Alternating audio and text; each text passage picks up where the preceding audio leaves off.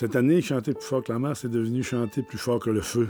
Euh, c'est l'idée de Michel Rivard, qui a été repris beaucoup comme leitmotiv pour, euh, pour dire on continue, on va de l'avant, on... c'est pas, pas un feu qui va nous arrêter.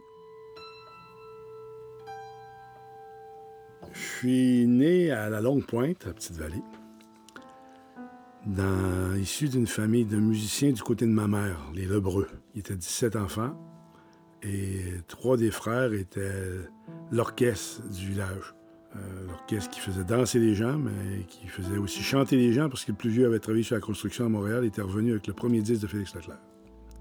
Alan Côté, directeur général et artistique, Festival en chanson de Petite-Vallée.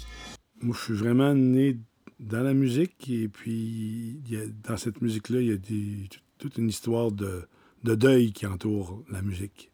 Et cette année, ça a été, on a dû faire deux, deux gros deuils le deuil du théâtre de la Vieille Forge que j'avais mis en place euh, il y a 36 ans avec euh, des, amis dans la boutique de forge de mon grand-père. Et puis la maison de Breu, qui est ma maison natale et qui est la maison natale aussi de, de ma mère Denise Lebreu, qui était aubergiste pendant 40 ans. 15 août 2017, le théâtre de la Vieille Forge, qui héberge le festival en chanson de Petite-Vallée, est la proie des flammes. Le bâtiment est une perte totale. C'est la grosse période de tourisme. J'avais une famille de Français, il y était cinq. Il y avait un couple avec trois enfants. Ils s'étaient tassés dans la même chambre. Puis, euh, toutes, toutes, les chambres étaient pleines. Fait que là, là, à ce moment-là, Fanny était, venue à ma porte de chambre. Elle me dit euh, euh, Maman, lève-toi, il y a le feu au, théâtre. Puis là, je sors dans la cuisine, puis le je vois Alan qui s'arrache quasiment les, les cheveux, puis tout ça. On a tout perdu ça d'un coup. En dedans de, dix mois, il n'y avait plus de théâtre et plus d'auberge. Donc, c'est une grande partie de notre vie, évidemment, qui, qui était partie en fumée.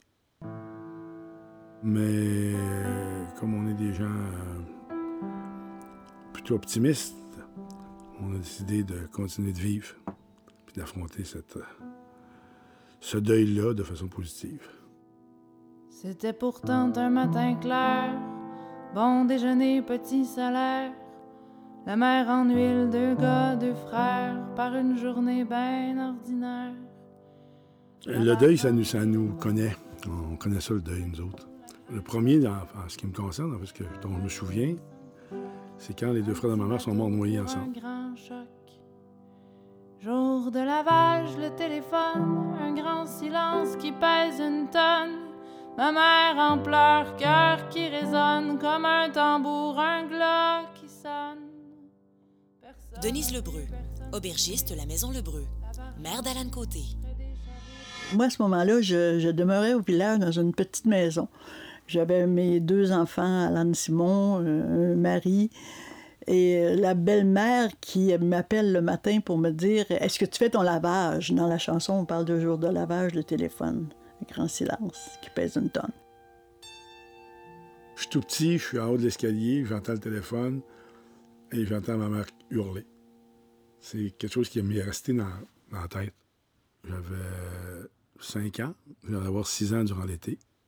Donc, c'est au, mois de juillet qu'ils sont, sont, partis à la pêche. Euh, c'était le plus vieux et le plus jeune de la famille plus jeune avait 18 ans. C'était sa première journée de pêche. Tu sais, un 4 juillet, il n'y pas longtemps que l'école était terminée. Il était inscrit pour le cégep à l'âge de 18 ans, ça fait que là, il, partait, lui. Alors, euh, le matin, ma mère, il avait dit à ma mère, maman, maman tu me réveilleras, là, parce qu'on part, on part tôt pour la pêche. Hein. Fait que ma mère, euh, elle l'a réveillé assez tellement fait, elle disait toujours, j'aurais pas dû le réveiller, j'aurais pas dû le réveiller. Personne n'a vu, personne peut dire la barge en vue, frais des chavires. De naufragés, c'est du délire. Coucher sans grève, cauchemar le pire. Puis ce matin-là, il euh, n'y a personne qui les a vus. Personne ne sait ce qui est arrivé, mais la seule chose qu'on sait, c'est que mon grand-père s'est levé, puis a regardé sur son banc de pêche euh, habituel où les gars allaient, pêcher à un endroit précis, puis il n'a pas vu la barge. Il s'est avancé, puis il a vu les deux corps qui, à marée basse, était là, sur la, sur la plage. C'était épouvantable pour lui. Et ils disent qu'il courait comme un chevreuil après la montagne. Il était, était, fou, là. Je n'avais pas entendu parler par lui, mais Biel, Gabriel, mon voisin, il m'a dit quand, quand ma mère est sortie de l'auberge, quand elle s'est rendue compte qu'il y avait le feu, il dit Ta mère, a crié pareil comme ton grand-père quand elle a perdu ses gars. 19 mai 2018, huit mois après l'incendie de la vieille forge, la maison Lebreu est à son tour détruite par le feu. Il faisait beau, il faisait chaud ce matin-là. Puis euh, il faisait chaud, chaud dans la maison parce que je me suis rendu compte que dehors, un coup, j'étais dans ma crise, j'avais fret. Mais c'était plus euh, toute l'émotion puis tout ça qui glaçait les, le sang des veines, on l'aurait dit. Tout à coup, j'ai attendu les détecteurs de fumée. Et là, j'ai une phobie de ça, des détecteurs de fumée, là. Puis t'es énervé, là. Puis là, ça, ça sonnait partout, là. Là, j'ai dit pas le feu, pas le feu, pas le feu. Je suis sortie à, criant, à criant, à criant, puis j'ai dit non, non, non, non, ça se peut pas, on vient de, on vient de passer par là, on vient de l'avoir. Et que j'ai crié, puis j'ai pleuré. Je veux pas. Je disais pas ça se peut pas, je disais je veux pas, il faut pas, je veux pas.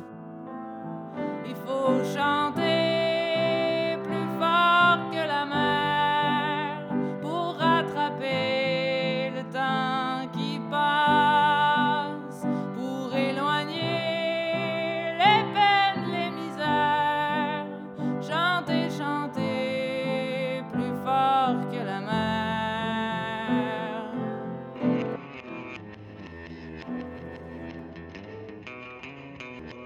Ces deux gars-là, euh, un qui s'appelait Hervé, l'autre Régis, mais leur, autre frère, euh, Victoris, qui était le chanteur. Victoris, c'était le Maurice Richard euh, et c'était surtout l'Elvis Presley.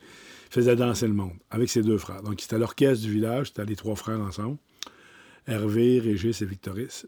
Et puis là, ben, un an et demi après que les deux, frères se soient noyés, lui, il travaillait à la mine de cuivre de Murdochville et un arbre qui est tombé dans un courroyeur, puis qui l'a frappé, puis il l'a tué. Fait qu'imagine, la, la, la, musique est partie du village avec ces trois gars-là qui, étaient, qui faisaient danser.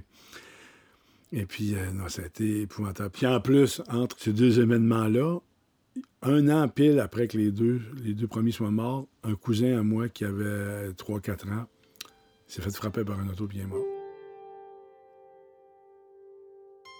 C'était un deuil très difficile à vivre et très, très long parce que la façon d'exprimer le deuil dans ce temps-là, c'était pas comme aujourd'hui. C'était terrible, tu tu portais du noir un an de temps.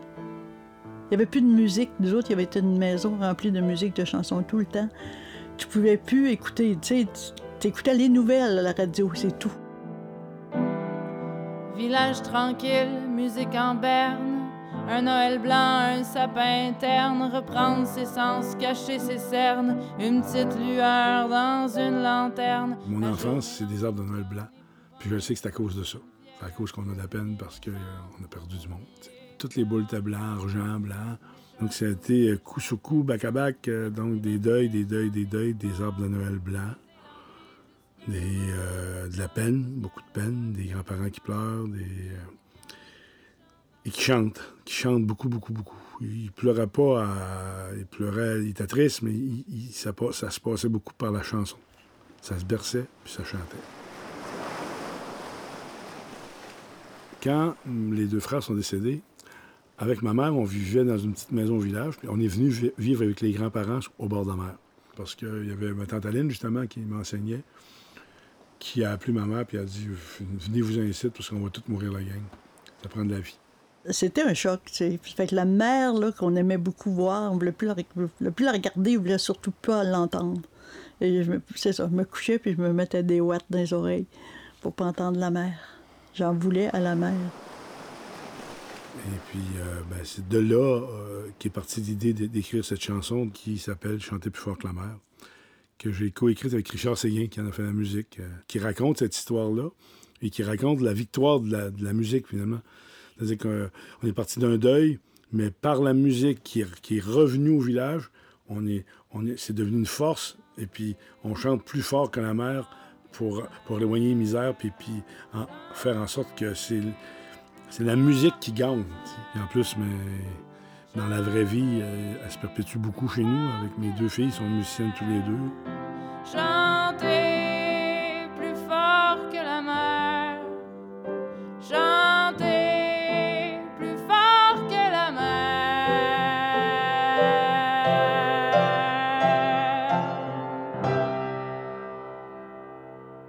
C'est beau de voir que la chanson, la musique, à travers, nourrie par tous ces drames-là, euh, continue. Puis là, ben, Dieu qu'on a été gâtés avec les, derniers drames, j'ai l'impression que ça va nourrir beaucoup aussi euh, la création de tout ce beau monde-là. Juin 2018. La 36e édition du festival a lieu dans des installations temporaires, en attendant la construction d'un nouveau théâtre. C'est une grosse année, euh, une grosse année transitoire euh, vers un, renouveau, vers une, renaissance, je dirais. Il y a plein d'espoir dans cette année difficile qui, qui va renaître, puis on sera chanter plus fort que le feu, comme le phénix.